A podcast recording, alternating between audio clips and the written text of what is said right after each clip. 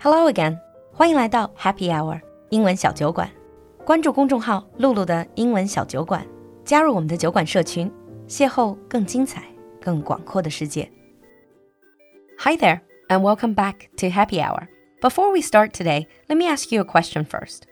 When you're having trouble waking up in the morning, or if you just want something to drink on the way to work, or you're trying to cope with that afternoon energy sink, what is that thing that you need the most?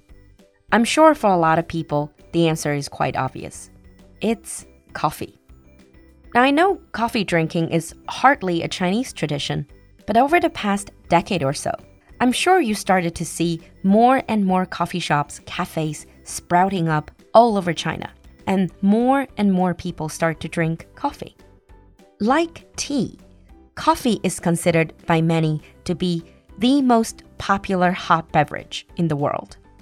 If you type the word coffee in Google search, you will see over 3 billion search results. All over the world, millions of people start off their day with a cup of joe. By the way, joe is a slang word for coffee. And it's not surprising why coffee is so popular, considering the strong effect it can have on improving productivity and focus. But that's not the only reason. The wide variety of coffee beans and the rich flavor, and even the unmistakable fragrance, have also been a big part of the equation. Take me, for example. I'm not a big coffee drinker, but I do like the smell of freshly brewed coffee. A while back, we did two episodes on the Bluffer's Guide to Coffee. 之前在酒馆装逼指南里，我们做过关于咖啡的两集。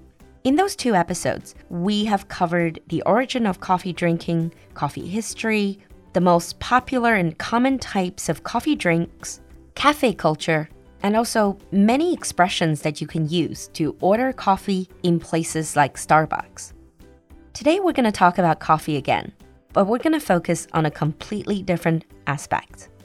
Whether you are a coffee drinker yourself or not, do you know that apart from being a popular drink, Coffee can also be used for a range of other tasks too.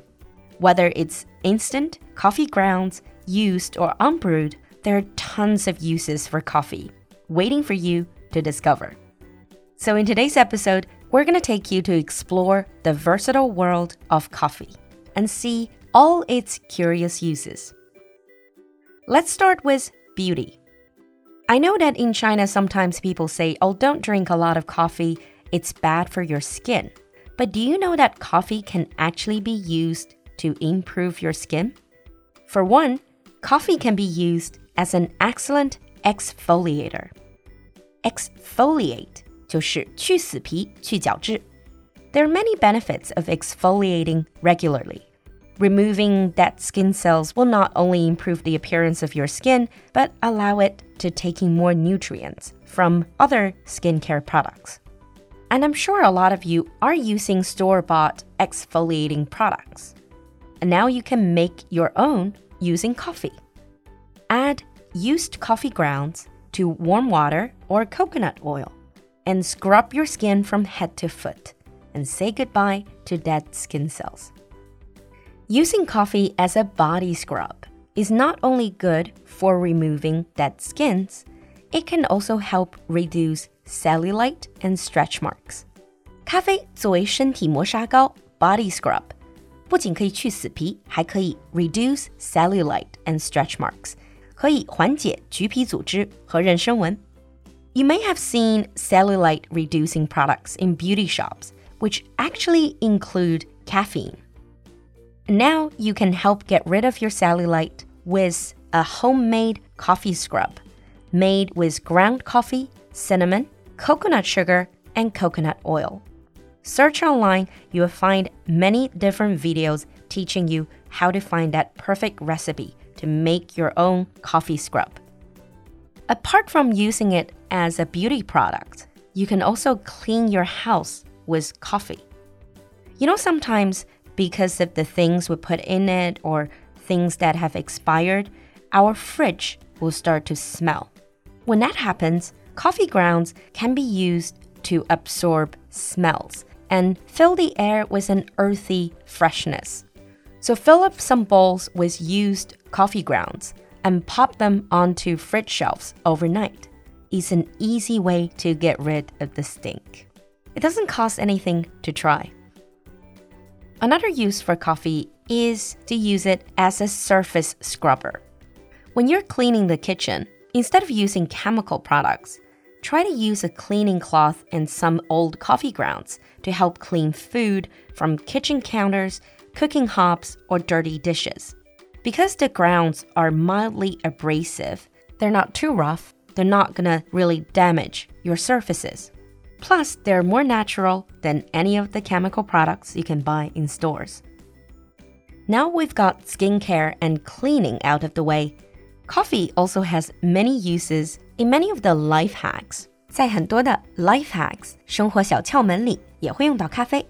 For instance, if you grow some of your own vegetables, do you know that dried coffee grounds can help carrots and mushrooms grow a lot faster and a lot better? That's because the coffee grounds will give them a boost of nutrients and stimulate growth. Or how about as a hand cleaner?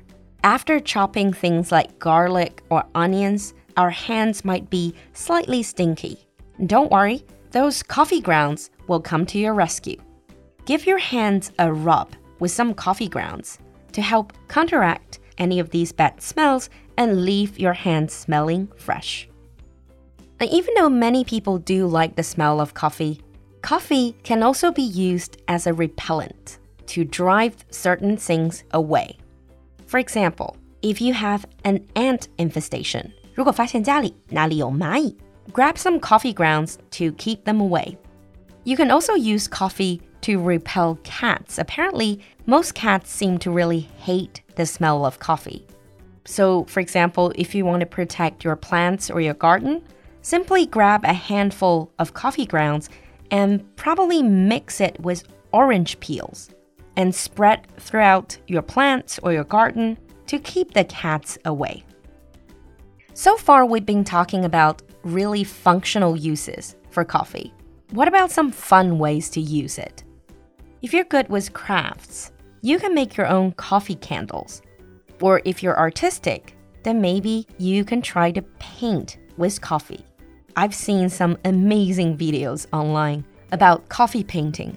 Apparently, it's turning into somewhat of a trend. It sounds deceptively simple. All you have to do is mix coffee with water. To get different color tones, just change the amount of water. For example, for a more intense, darker color, use less water. And you will soon be creating beautiful artworks for your home. If you're artistic, that is. In Turkey, people also use the leftover coffee grounds to tell your fortune. 在土耳其，喝剩下的咖啡残渣还可以用来占卜。If you're interested, check it out online. There are many guides to follow, so maybe you can do your own coffee cup reading. We've covered so much already, and how can we leave out actual food and drink? Everyone knows coffee is a popular drink, but do you know that you can also use it in your cooking?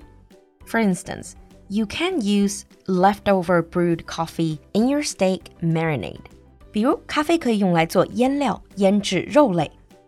And of course, you can also make your own coffee ice cubes, 或者直接做成咖啡冰块。So next time, if you're drinking iced coffee, put those in, then your iced coffee will stay cold but not watered down. And to wrap up, since this is happy hour, of course, I'm going to share with you two very popular coffee cocktails. The first is Irish coffee. 爱尔兰咖啡实际上是含有酒精的咖啡。It consists of hot coffee, Irish whiskey, and sugar, and topped with cream. So if you're in a cafe in the morning, try not to order Irish coffee by mistake. Another popular coffee cocktail is one of my favorites. This is espresso martini. It's made in a martini glass, but with espresso coffee and coffee liqueur. 这就是浓缩咖啡马提尼，它是用意式浓缩和 coffee liqueur 咖啡味道的甜酒调制而成。So it's one of those drinks that wakes you up and knocks you out at the same time. If you have a chance, try it. It's an interesting combination. So, we have covered so many fascinating ways to use coffee and coffee grounds. Are you a coffee drinker? Have you tried any of these uses for coffee? Or do you have any other coffee related life hacks to share? Drop us a comment in the comment section. We'll see you next time. Bye. 今天的节目你喜欢吗？赶快联系小助手加入酒馆社群吧。小助手的微信号是 l u l u x j g three。我们在酒馆等你。